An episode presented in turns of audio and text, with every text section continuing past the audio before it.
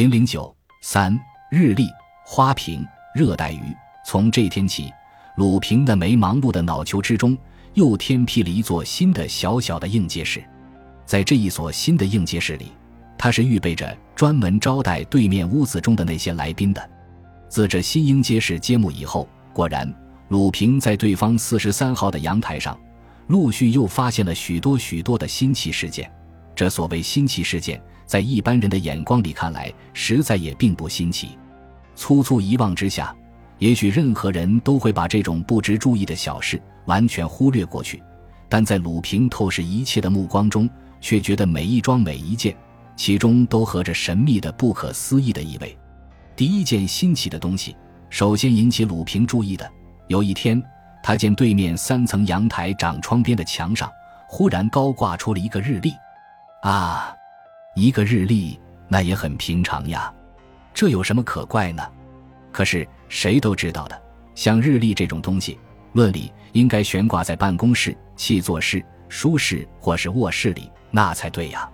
依据普通的习惯，似乎绝不会有人把这种东西高挂到阳台的墙上来的，是不是？这未免是可疑的一点。那份日历附有一张很大的纸板。这是一家很著名的首饰商店中的赠品，印刷非常精美。纸板上的图案印的七矮人围绕着那个活泼美丽的白雪公主。原来，在这时期内，本部的大小个电影院正先后放映着那位华德迪斯奈的卡通新作《白雪公主》。因之，在这新颖的广告物上，却把那些喷嚏哑子、老顽固等等的应时的矮人全部礼聘了出来。这些矮人是并不值得惊讶的，而可惊讶的事情却在另一部分。细看着日历上所撕到的一页，并不是当天的日期，而赫然是一个红色的阿拉伯的三字，还有可疑的脸。在那原来印成的红色三字之上，另用钢笔添上了一个英文大写字母 A 字，而在原有的阿拉伯三字之下，也用钢笔另添了一个较小的三字。这样自上而下。变成为 A 三三三个字，这上下另天的字，悄悄望过去，很显得鲜红耀眼。啊，这一个含有无穷神秘的三字，却掀起了鲁平脑内的无限的疑云。他暗想，平村最初发生的怪事，就在自己住下的这座空屋里。这屋子的号数是三十三号。进屋子的第一天，发现了一张二合为一的神秘纸牌，这纸牌的正反两面。数目都是三点，而今天对面四十三号的阳台上高挂出一份日历，所撕到的日期恰巧又是三号。这接连不断的许多三字，会是偶然的巧合吗？不，这可以很肯定的说不是。既然不是偶然的巧合，那么这期间一定隐藏着一些什么神秘的意味咧。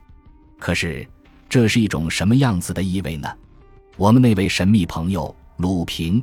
他生平自以为他的思想等于一柄专剖神秘事物的解剖刀，任何神秘的难题都不足以把他困倒。然而这一次，这位神秘朋友竟已陷进了一个神秘的圈子里。总之，他的脑海里被那些连续发生的神秘的数字搅得有些波涛汹涌了。当天下午，鲁平悄然拿出他的望远镜，带着一团困惑，又踏上了那座月牙形的小阳台。他怀抱着一颗物理学者研究物理的热心，准备在那份可怪的日历上面再找出一些可供探索的资料，但他的望远镜还不曾举起，而一种失望却已立刻送入了他的眼帘。啊，可恶！那份日历竟已收去了。其实呢，鲁平在这时候他是不必过分失望的，因为那份可怪的日历虽已不见。而同时，却另有一种好玩的东西做了那份日历的代替品，并且这一个新奇的代替品，它的出现的姿态与后来的演出较之先前的那份日历，竟格外来的神秘莫测里。这第二次的陈列品是什么呢？那是一座长方形的玻璃热带鱼箱。这鱼箱里除了点缀着些热带产的海底植物以外，却蓄养着一对所谓五彩神仙鱼。这小小的一对鱼，约有四寸长的圆颈，低溜圆的身子，圆的像一枚月饼，而又扁薄的像用纸片剪成的一样。这的确是一种新奇有趣的小动物。当时，这种鱼曾经在本部一家最大的百货公司中陈列过，竟标着每对一千元的惊人的高价。请读者们注意，在这一件平村事件发生的时节，这一千元的一个数字，你可以把它买进一座小屋，或者换得一个妻子。所以，这的确是一个相当可观的数目了。当时曾是社会上的那些大饼阶级。对着他们发出一种无声的悲叹。如今对面这座小皇宫里，既能养得起这种身价远比人类高贵的小动物，其为相当富有，那是可以概见了。这热带鱼香最初陈列到阳台上来，我们这位神秘朋友鲁平，除了对他发生了一些莫名的感慨以外，起先他并不曾加以十分的注意。可是不久，他迅速的发觉。这里面又有些新奇的花样发生了。下一天，鲁平觉早就踏上那座小型阳台，他见对面的三层阳台上，昨天那座较大的鱼箱已经收去，而又换上了较小的一座。在这较小的鱼箱里，却也换上了许多绝细小的热带鱼。鲁平从望远镜细细望去，只见这里面有所谓燕子鱼、太阳鱼、玻璃鱼、剑尾鱼。扯旗鱼以及翩翩鱼、霓虹灯鱼等等，啊，真是洋洋乎的大观。这里，笔者要请读者们特别允许我说上几句不必要的闲话。喂，你们看啊，在这狭小的世界之中，容纳着这许多不同型的小东西。不用说，它们之间一定也有许多所谓利害上的冲突的。可是，我们从来不曾看到过一对翩翩鱼。会像另一队的扯旗鱼举行过什么海上会战，也不曾见过那件尾鱼会像霓虹灯鱼放射过一枚半目的鱼雷。他们之中永远没有轰炸、屠杀等等的疯狂举动，他们是那样的有礼貌、守秩序。于此可见，这些渺小的生物，他们的胸襟真是何等的阔大，而反顾我们这些庞大的人类，相形之下更是渺小的太可怜了。再看这鱼箱中的许多种鱼，虽然都比虫蚁大的不多，但它们的种类却都非常名贵。不消说，这一箱鱼的代价当然又是很可观的。据鲁平所知，在这种蓄养热带鱼的玻璃鱼箱里，都有调节水温的设备，并不一定需要什么阳光与空气。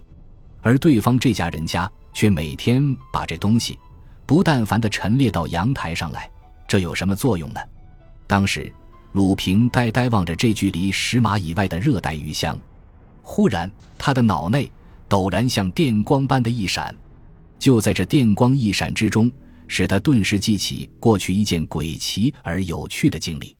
事情是这样的：在若干年前，他住在某处一所房屋里，差不多是每天，他瞧见对面一家人家把一个小小的玻璃鱼缸高挂到楼窗外面来。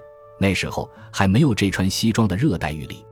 所以，我们这些有闲的绅士们只好玩玩那些古老的金鱼。日子久了，他在无意之中忽然发现，这鱼缸中的金鱼尾数忽多忽少，每天不同，甚至在上午与下午之间也会变换花样。有时是许多尾鱼像南京路的行人一样满满挤成了一堆；有时这鱼缸里成木一种消尽后的萧条景象。只剩下了一二尾鱼在那里凄凉地游泳着，并且那金鱼的颜色也逐日都在变换，有时候满缸都是黑色的，有时候满缸都是白色的，有时满缸都成了红鱼，而也有时候变为黑白花红各色俱全。总之，这一个小小的鱼缸之中内在的幻变，比之国际间的形势一般的迅速而莫测。当时的鲁平也像眼前一样，每天从望远镜里密切注视着这小鱼缸中的奇异的变化。